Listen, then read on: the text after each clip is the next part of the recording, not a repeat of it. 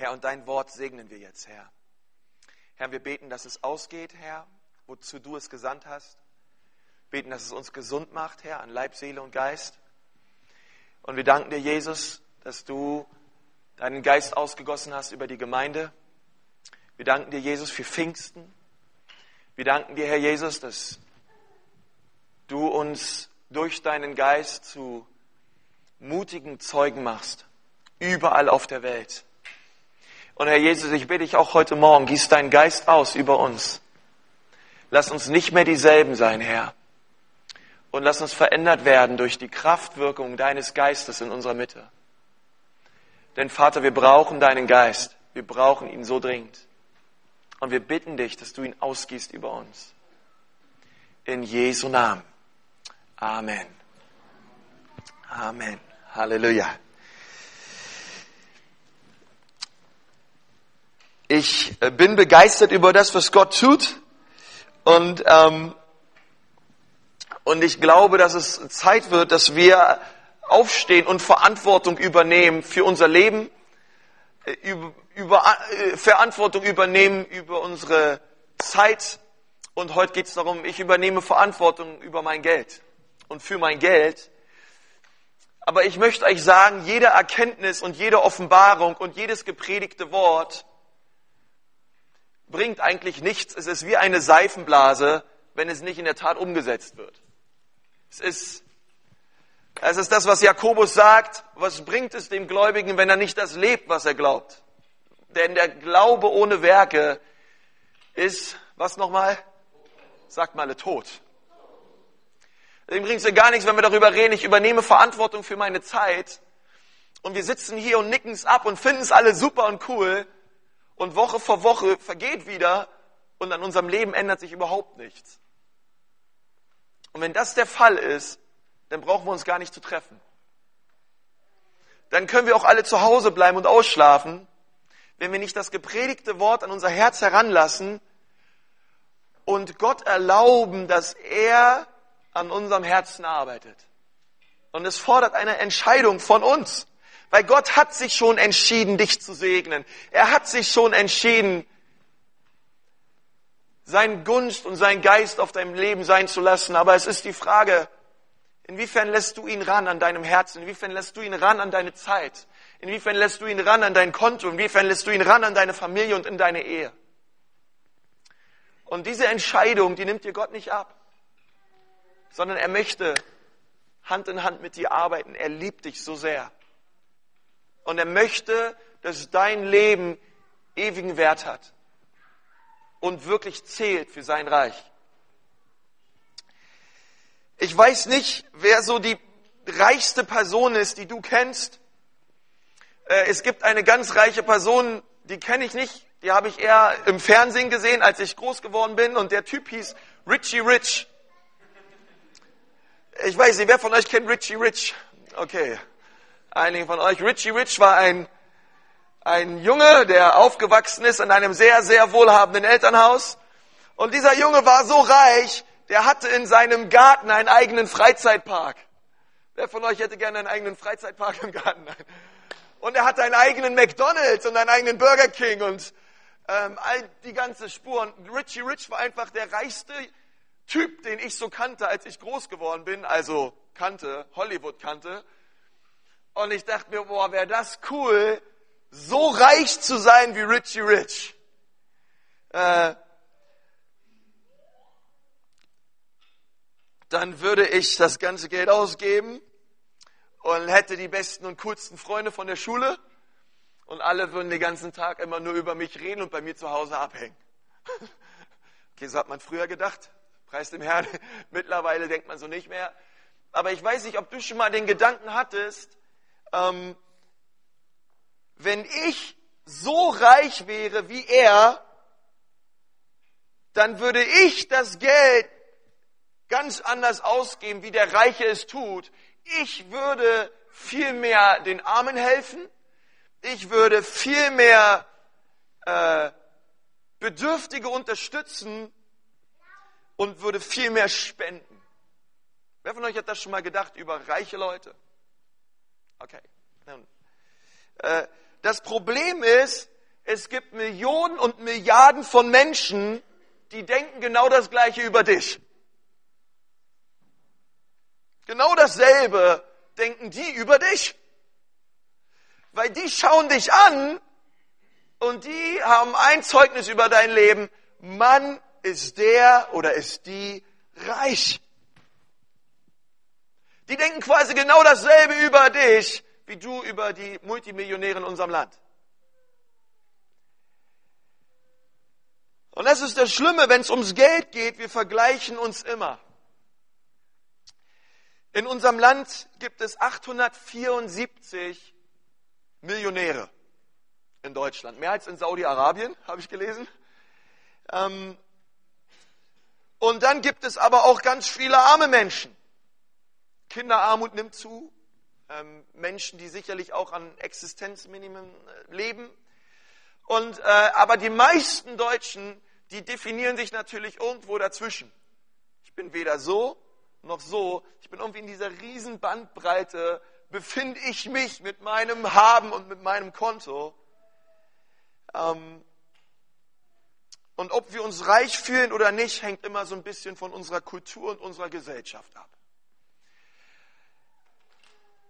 Keiner weiß so recht, wann fängt Reichsein überhaupt an. Aber ich möchte dir was sagen und das ist eine richtig gute Nachricht für dich heute Morgen.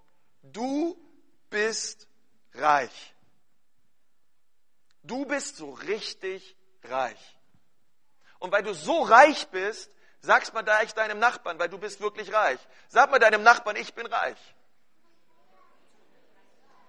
Bist du richtig reich.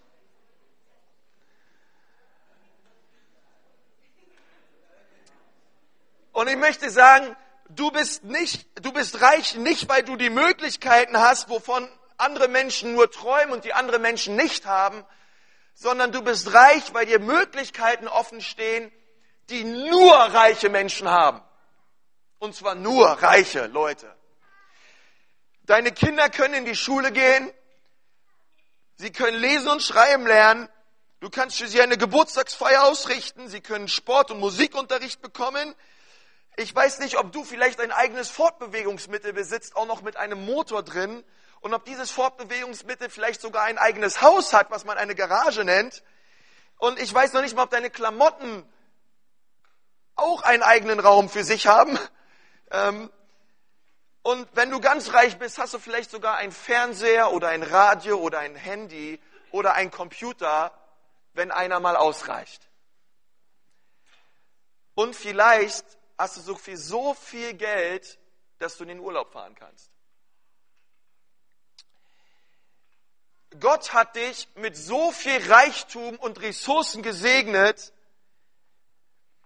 dass du diese Ressourcen benutzen kannst, um einen großen Unterschied zu machen in dem Leben von ganz vielen Menschen. Und wenn du dazu ein Amen hast, dann würde ich jetzt, genau jetzt eins sagen. Gott hat dich so reich gemacht. Du bist so reich. Ich bin so reich.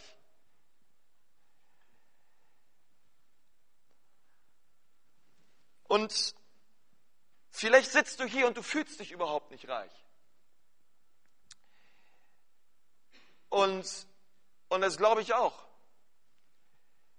dass es das auch in Deutschland gibt, ohne Frage. Ich möchte hier nicht einfach alle ein, über einen Kamm scheren. Aber das Gros gesehen der Menschen in Deutschland die aller, aller, aller, aller, aller, allermeisten sind sehr reich.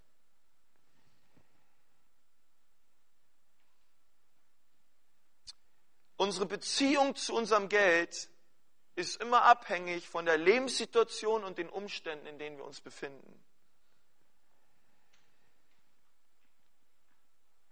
Und es gibt so viele Menschen in unserem Land, die so viel darüber klagen, wie sie sich nichts leisten können obwohl sie gerade über ihr iPhone eine Pizza bestellt haben und dabei Fernsehen gucken.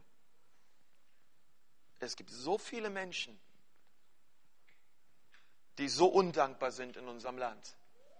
Und wir möchten heute gemeinsam darüber reden, was bedeutet es, dass ich persönlich für das, was Gott mir gibt, an Ressourcen und an Geld und an Finanzen Verantwortung übernehme. Und wenn wir ehrlich sind, und da müssen wir kommen, und da fängt es alles an, wir müssen zugeben, dass wir reich sind. Wir müssen es wir müssen's erkennen und zugeben, ich bin reich. Viele Menschen auf dieser Erde leben in drei Monaten von so viel Geld, wie du an die GEMA zahlst in drei Monaten. Wenn ein Kameruner oder ein, ein, ein Mensch aus Kongo diese Welt beschreiben würde, wird er sagen, es gibt einige Leute, die sind so reich, und das sind drei bis vier Prozent der Weltbevölkerung, die besitzen ein eigenes Auto. Und wenn du mehr als ein Auto hast oder zwei Autos hast, dann gehörst du mit zu den glücklichen 1% dieser Welt, die ein Auto besitzen. Weil diese Welt ist viel größer als das, was wir hier in Deutschland sehen und haben.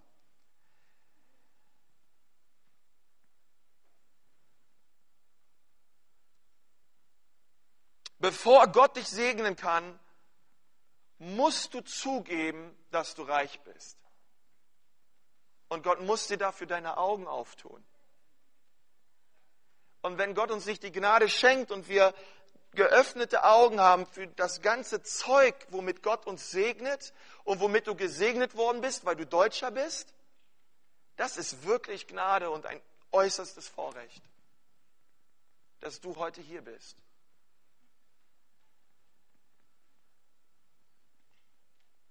Und die Frage heute Morgen lautet nicht, was ist in deinem Portemonnaie, sondern wie, wie viel mehr, ey, was ist in deinem Herzen? Wie denkst du über Geld? Und ich möchte, dass wir heute Morgen Lukas 18 aufschlagen. Ich möchte mit euch eine Geschichte lesen.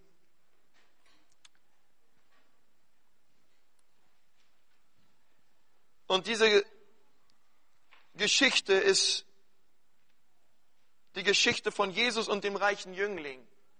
Die befindet sich in Lukas 18, ab Vers 18.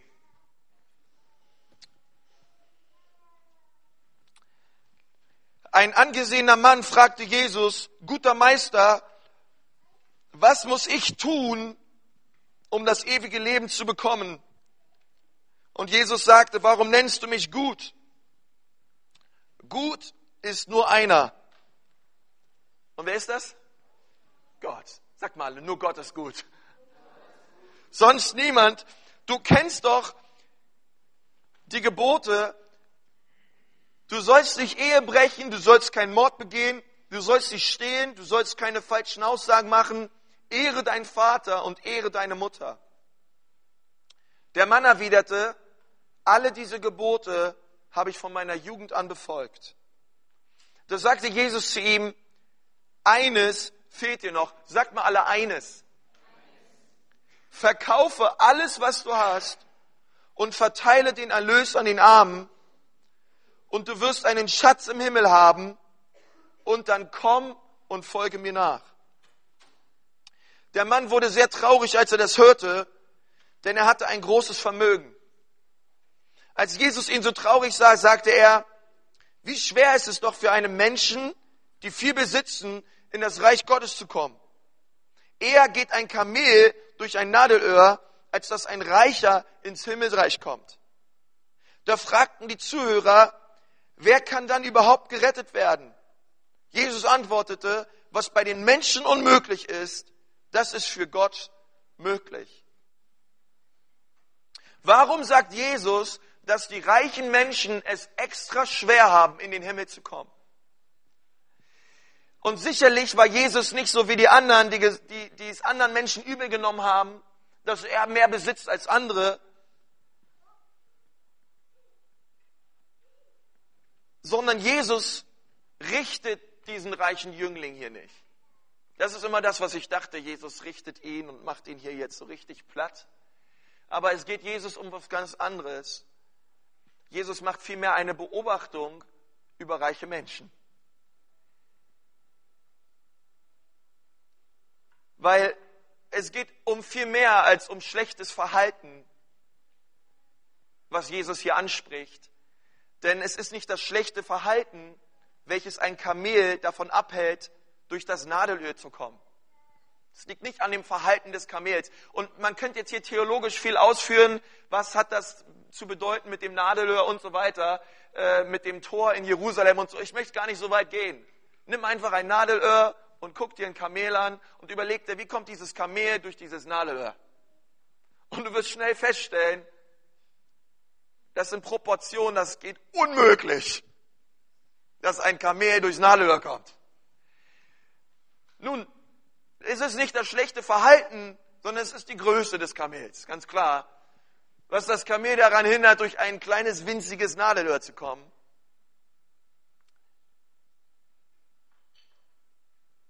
Und Jesus sagt, genau das ist das Problem.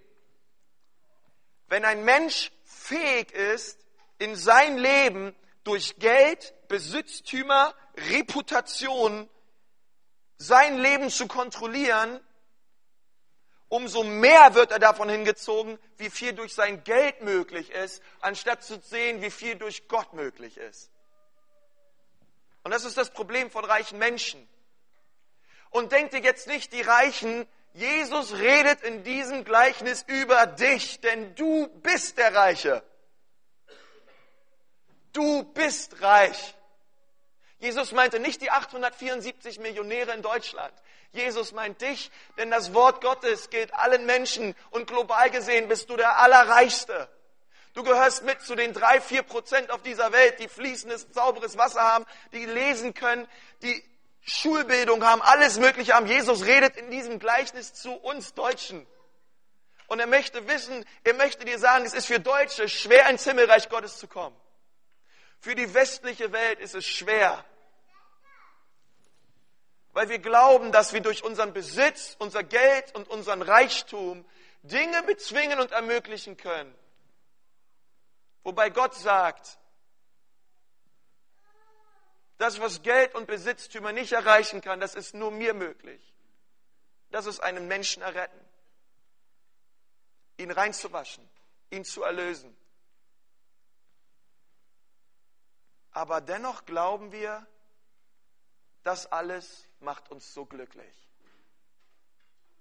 Und dieses Glück und diese Zufriedenheit über Besitztümer und Reichtümer hält so viele von uns dazu, davon ab, zu Jesus zu kommen und ihn anzuerkennen als unseren Herrn und unseren Erlöser. Deswegen schreib dir bei Lukas 18 in deine Bibel an die Seite, ich bin der Reiche, weil du bist es und ich bin es.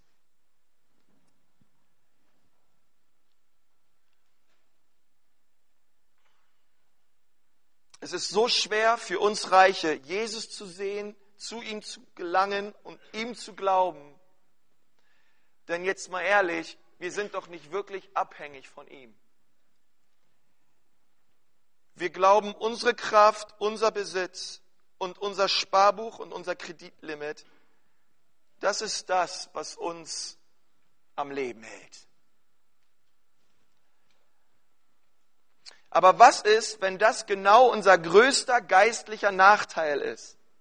Was ist das, was wir glauben, womit wir so gesegnet sind, unser allergrößter Nachteil ist? Wie sieht Gott überhaupt die Weltkarte? Was ist, wenn genau das unser Besitz und unsere Euros, genau das ist das Problem, warum wir nicht kommen in unserem Land? Und reich zu sein bringt zwei Schwierigkeiten mit sich. Nummer eins. Reich zu sein macht es schwieriger, sich von Gott abhängig zu machen.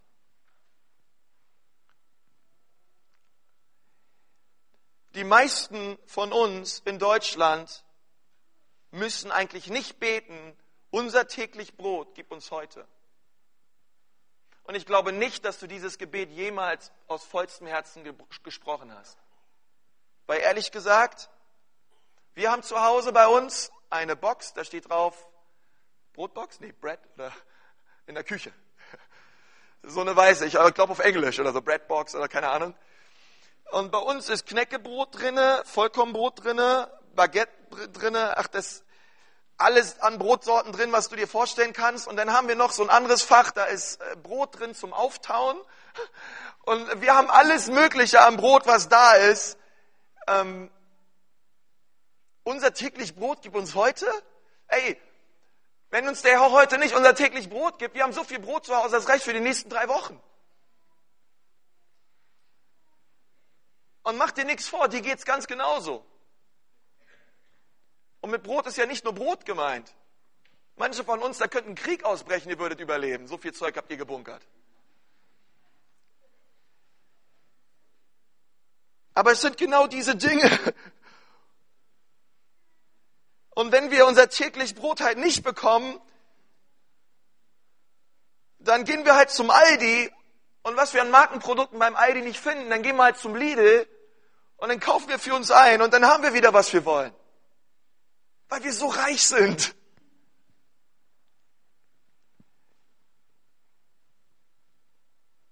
Und ich möchte sagen, diese Dinge zu haben, sind nicht schlecht. Und auch alles an Versicherungen und Renten und Sozialnetze und alles, was wir uns erkaufen können, sind alles gute Dinge.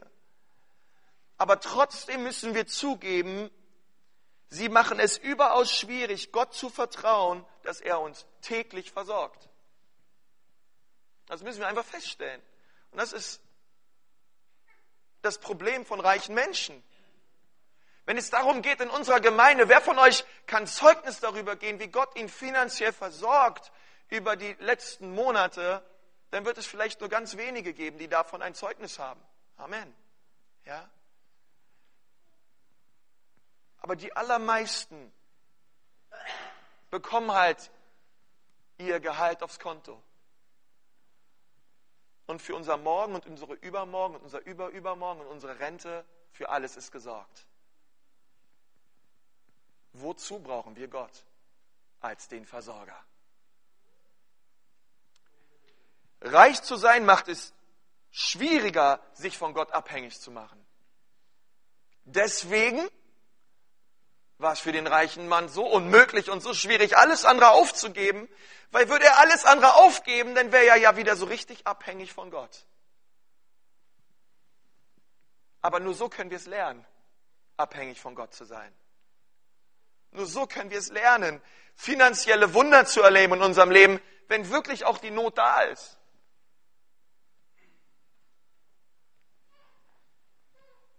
Und vielleicht ruft Gott dich auf, vielleicht spricht der Heilige Geist auch an diesem Tag oder an diesen Tagen zu dir, dass du ein, ja, dass du ein Mann, eine Frau wirst, die ganz großzügig gibt.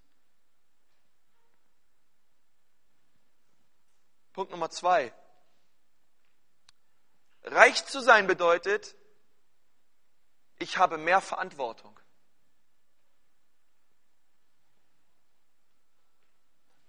Und jetzt, und jetzt die Frage, warum meinst du, hat Gott dich so reich gemacht? Warum glaubst du, dass Gott ausgerechnet dich so reich gemacht hat? Meinst du im Ernst, er hat es getan, damit du alles konsumieren kannst, was er dir gegeben hat? Und das wäre die ganz normale Antwort von vielen Menschen heutzutage. Aber Lukas 12, Vers 48b sagt, jedem aber, dem viel gegeben ist, von dem wird viel verlangt werden. Von dir wird viel verlangt werden, weil Gott hat dir viel gegeben.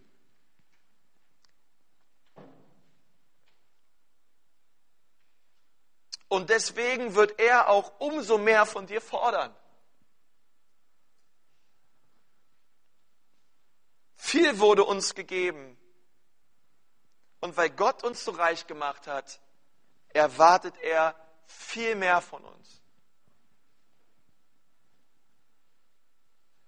Wir sollten die großzügigsten Menschen dieser Welt sein. Großzügigkeit soll eines, sollte eines der Kernwerte sein deines Lebens. Weil Gott hat dich und mich so reich gemacht. Und wir haben so viel Zeugs. Und es gibt Milliarden von Menschen, die wollen am liebsten sofort mit dir tauschen. Deswegen hör auf zu jammern.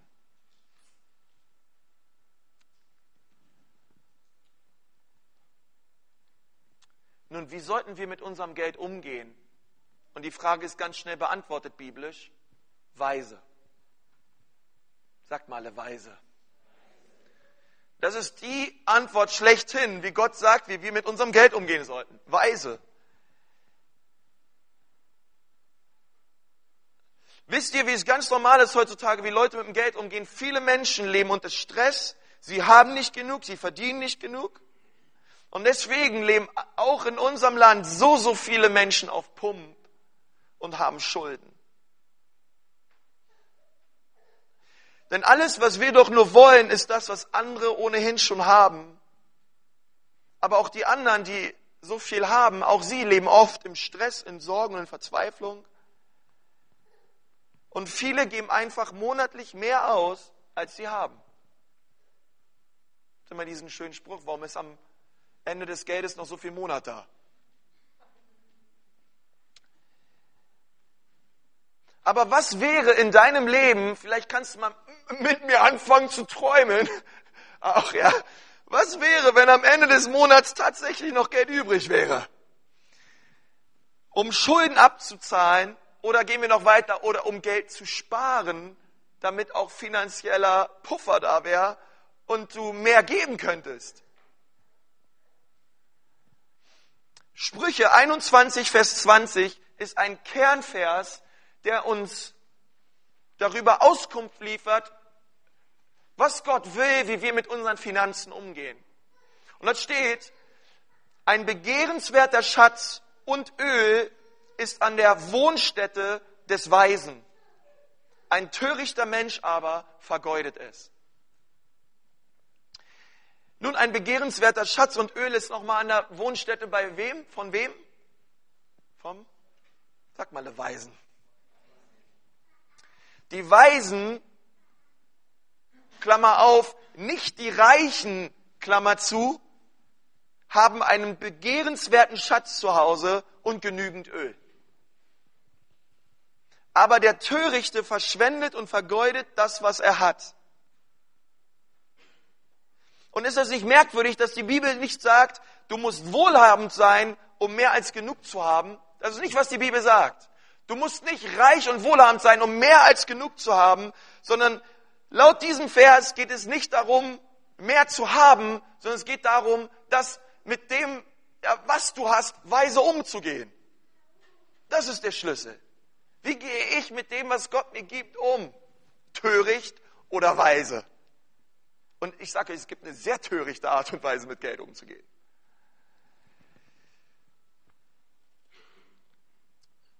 Und es gibt eine sehr weise Art und Weise, mit dem Geld umzugehen, was Gott dir anvertraut.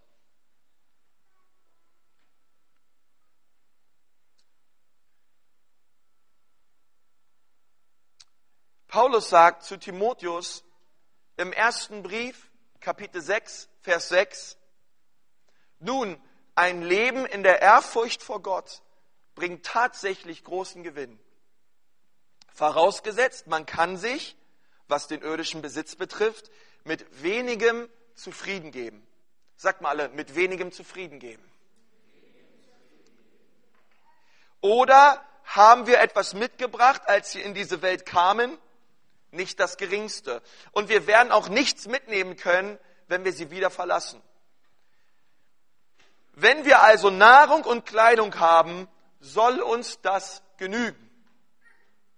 Das ist das, was das Wort Gottes sagt über Finanzen. Und Paulus sagt weiter in Vers 9 und 10, wer jedoch darauf aus ist, reich zu werden, verfängt sich in einem Netz von Versuchungen und er liegt allen möglichen unvernünftigen und schädlichen Begieren, die dem Menschen Unheil bringen und ihm ins Verderben stürzen. Denn die Liebe zum Geld ist eine Wurzel, aus der alles erdenklich Böse hervorwächst. Die Liebe zum Geld, nicht, die, nicht das Geld. Das Geld ist nicht das Problem, die Liebe zum Geld ist das Problem. Schon manche sind vom Glauben abgehört, weil sie der Geldgier verfallen sind und haben dadurch ein bitteres Leid über sich gebracht.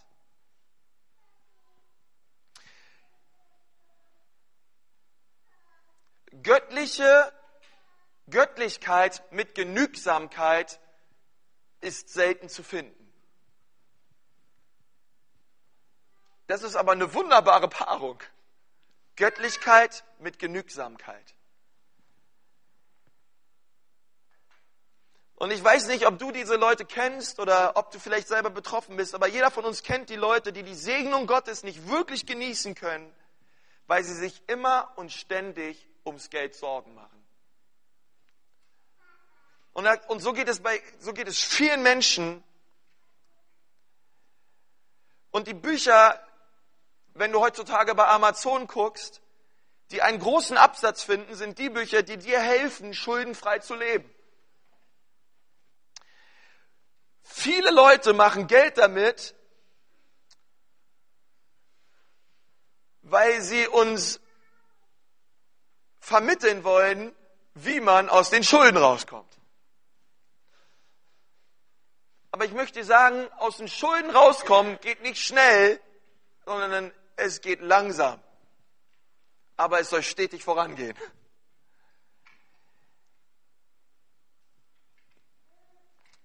Denn oft denken wir, es liegt daran, dass wir zu wenig verdienen. Und das ist das, was die meisten Menschen denken. Wenn ich doch nur ein bisschen mehr Geld machen würde, dann würden die Probleme meines Lebens längst weg sein. Wer von euch hat schon mal so einen Satz gehört? Wenn ich nur ein bisschen mehr Geld verdienen würde, dann wären all meine Probleme weg. Äh, aber es ist kein Problem des Einkommens, sondern es ist ein Problem des Lebensstils. Denn wenn dein Einkommen wächst, wächst auch dein Konsum und wächst auch die Möglichkeit mit deinem Einkommen, was du alles mit der Kohle, die du jetzt mehr verdienst, tun könntest. Und das, was du vielleicht am Ende noch übrig hättest, wird im Keim erstickt. Wie oft gibt es das? Jetzt verdiene ich mehr Geld, aber das Geld ist so schnell weg, ja? Weil endlich kann man sich das kaufen, was man sich schon immer mal gerne kaufen wollte.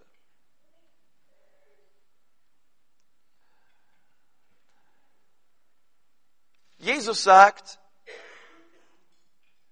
in Matthäus 6, Vers 19, sammelt euch keine Reichtümer hier auf der Erde, wo Motten und Rost sie zerfressen und wo Diebe einbrechen und sie stehlen. Aber wir tun oft das Gegenteil. Wir sammeln uns mehr und mehr und mehr, aber Jesus sagt weiter, sammelt euch stattdessen Reichtümer im Himmel, wo weder Motten noch Rost sie zerfressen und wo auch keine Diebe einbrechen und sie stehlen, denn wo dein Reichtum ist, da wird auch dein Herz sein.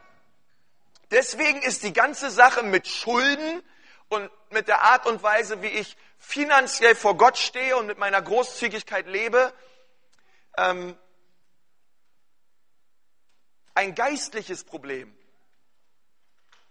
Es ist, es ist ein geistliches Problem, was dahinter steckt wie wir mit unseren Finanzen und mit unserem Geld umgehen. Denn die Bibel sagt, denn wo dein Geld hingeht, genau dort geht auch dein Herz hin.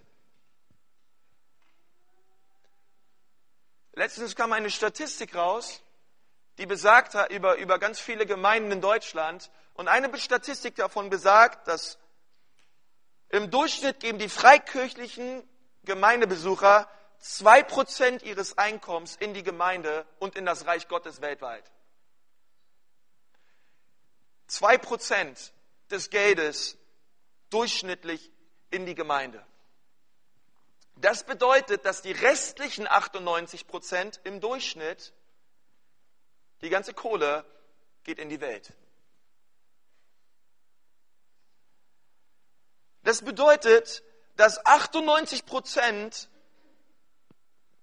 nun, ich weiß, wir müssen, ja, aber 98 Prozent, wenn wir es rein rechnerisch sehen würden, von diesen Dingen, gehen direkt in die Welt und unser Herz direkt hinterher.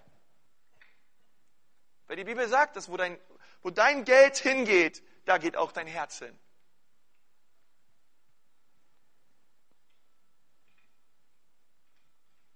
Und wenn du dich dabei erwischt, wie du mehr und mehr in die Dinge dieser Welt abrutschst und nicht zufrieden bist mit Gott und mit den Dingen, die er dir gibt, dann ist es ein geistliches Problem.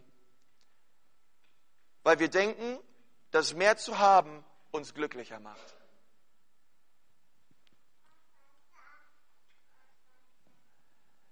Und ich möchte dir sagen, wenn du für immer, ich weiß nicht, vielleicht steckst du in Schulden momentan ähm, und du willst da raus. Ich sag dir, wie das Geheimnis lautet. Das Geheimnis lautet, es gibt kein Geheimnis. Es ist wie mit einem Gewichte verlieren. Du musst die Art und Weise, wie du isst, verändern. Du musst mehr Sport machen, mehr Grünzeug essen und das ungesunde Zeug einfach mal liegen lassen. Nun, wenn es bei unserem Gewicht so funktioniert, warum meinen wir, dass es bei unseren Finanzen irgendwie anders funktioniert? Und das hat nichts mit hoher Mathematik zu tun, sondern es gibt einen ganz guten Satz, den kannst du dir merken, um aus Schulden rauszukommen. Verdiene mehr, als du ausgibst. Das ist alles. Verdiene mehr, als du ausgibst. Leicht gesagt, schwer getan, ich weiß. Aber wisst ihr, es gibt, es gibt dahinter keine große Formel, die man irgendwie sagen kann, damit man irgendwie rauskommt. Aber das ist weise. Ich gebe nicht mehr aus, als ich habe. Und schaue dabei in die Zukunft. Was wird mich erwarten? Kann es sein, dass es gewisse Meilensteine gibt, auf die ich hinarbeite? Also muss ich jetzt anfangen zu sparen.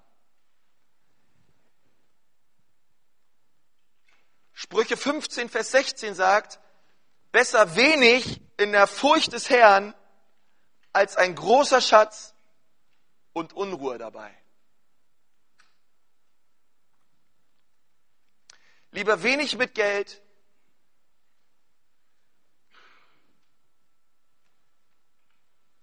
lieber wenig Geld und alles mit Gott als viel Kohle und alles mögliche Zeugs um uns herum und ohne Jesus.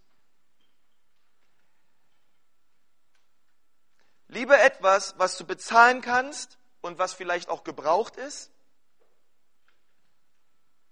und du genießen kannst und benutzen kannst ohne Sorge, als etwas, was schön ist, Hightech ist und du noch bis 2019 dabei bist, dieses Ding abzubezahlen. Ich glaube, auf Ratenleben ist eh was ganz Schlimmes irgendwie. Es gibt so viele Menschen, die es tun. Irgendwann kommt die Rechnung ins Haus. Die Welt will dir sagen, mehr macht dich glücklich. Und Gott will dir sagen, wahres Glück und wahre Zufriedenheit gibt es nur in mir und in meiner Gegenwart.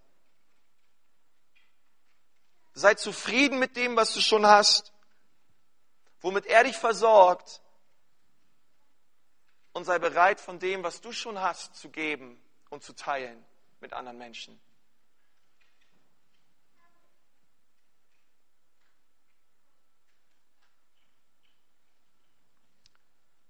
Ich wünschte mir, in unserer Gemeinde würde es keinen geben, der Not leidet.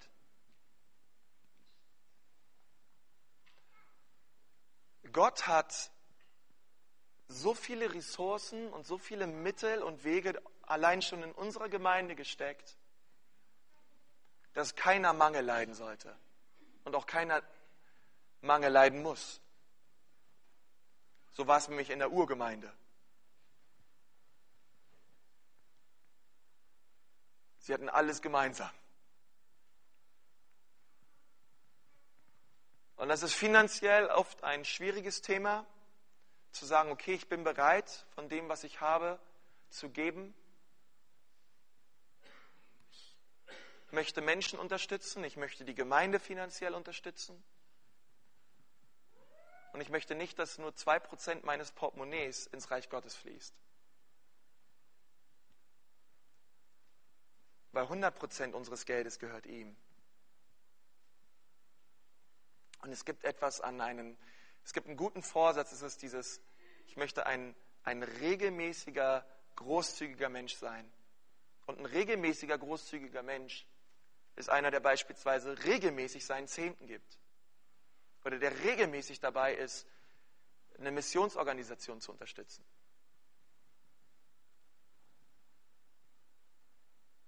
Und davon gibt es schon viele Menschen, auch in unserer Gemeinde. Und das ist wunderbar. Ich gehöre übrigens auch mit dazu. Und dann gibt es noch Menschen, die sind opferbereit. Die sind bereit, Großzügigkeit wirklich radikal zu leben. Und die sind bereit sogar zu geben, wenn es ihnen persönlich finanziell wehtun würde. Aus dem Reichtum, den sie besitzen. Um Menschen zu segnen, um Gemeinde zu segnen und um das Reich Gottes zu segnen. Und ich glaube, dass Gott Opferbereitschaft hineingeben möchte, auch in unsere Gemeinde und in unsere Herzen. Nicht nur in dem Bereich Finanzen, auch in dem Bereich Zeit. Zu sagen, ich bin opferbereit. Ich bin bereit, Opfer zu bringen, was meine Zeit betrifft, damit ich bei der Busevangelisation dabei sein kann. Ich bin bereit, zeitlich Opfer zu bringen, da bin ich Mittwoch beim Gemeindegebet mit dabei sein kann. Und ich bin bereit, finanziell Opfer zu bringen, damit Gottes Reich durch mein Leben stark gesegnet wird. Denn ich möchte mit meinem Geld nicht umgehen wie die Welt, sondern ich bete und bitte Gott um Weisheit im Umgang mit meinen Finanzen. Und wir sind heute durch ein paar ganz einfache Prinzipien gegangen. Das einfache Prinzip ist, verdiene mehr, als du ausgibst. Aber ich möchte, dass du eins weißt. Du bist reich. Und zwar so richtig saureich. Und du hast so viele Ressourcen und Möglichkeiten, wovon so viele Menschen nur träumen. Und ich bete, dass du diese Dinge wertschätzt, in einem überfließenden, übersprudelnden Herzen der Dankbarkeit vor deinen Gott trittst und ihm für alle Zeit lobst und preist und anbetest, dass er dich so reich gemacht hat. Und ich möchte dir sagen, genau das kann aber auch zu einem Fluch werden. Wenn der Reichtum dich davon abhält, nicht Vollgas zu geben mit Jesus, weil du merkst, mein Besitz und meine materiellen Dinge, die ermöglichen doch so viel. Wozu brauche ich Gott? Du brauchst ihn. Du brauchst ihn sehr sogar. Lebe einen radikalen Lebensstil, wo du dich vielleicht wieder neu abhängig machst von Gott, indem du ganz viel weggibst. Besser so, als dass du wie ein Kamel versuchst, durchs Nadelöhr zu kommen und einfach nicht durchpasst. Weil das ganze Zeug, was du besitzt, dir über den Kopf herausgewachsen ist. Leg es einfach ab und gib es ihm. Jesus möchte dich ganz. Er möchte dein Herz und er möchte dein Portemonnaie. Er möchte dein ganzes Leben. Und ich möchte ihm alles geben. Ich weiß nicht, wie es dir geht, aber ich möchte, ich möchte, ich möchte nicht später vorm Herrn stehen und er sagt, Konsti, alles super gemacht, deine Liebe zu mir, deine Leidenschaft für mich war alles schön. Aber immer wenn es ums Finanzen geht und ums Finanzen ging, dann warst du ruhig. Und wenn du da gerade sitzt und dir denkst, warum redet Konsti überhaupt über Finanzen in der Gemeinde, dann möchte ich dir sagen, es gibt kein Thema, über das Jesus mehr geredet hat, als über Finanzen. Es, war, es ist das Thema überhaupt im Neuen Testament. Weil Jesus weiß, wo unser Schatz ist, da wird unser Herz sein. Und Jesus will unser Herz. Deswegen muss er über den Schatz reden. Und deswegen ist das wichtig in deinem Leben, dass du dir überlegst, wo geht mein Herz hin? Dass du dir deine Kontoauszüge ausdruckst und dir überlegst, wo geht mein Herz hin? Geht es in die Welt oder geht es ins Reich Gottes? Ich möchte mit uns beten.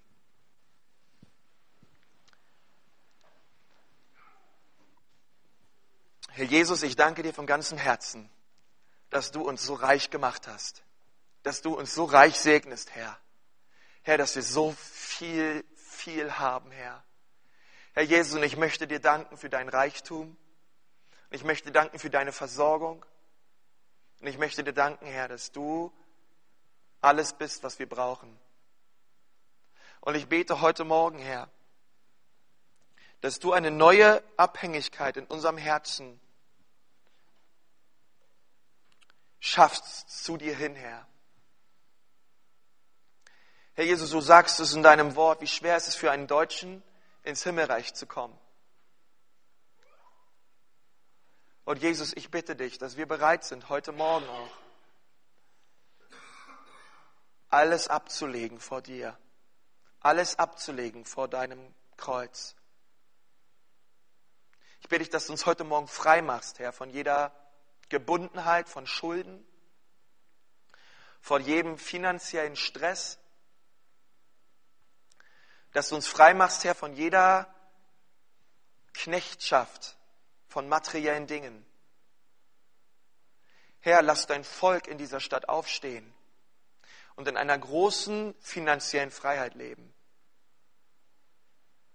Ich bitte dich das auch für unsere Gemeinde, Herr, dass wir in einer finanziellen Freiheit leben vor dir und dass wir die großzügigsten Menschen der Welt sind, weil du hast uns so reich gesegnet, Herr.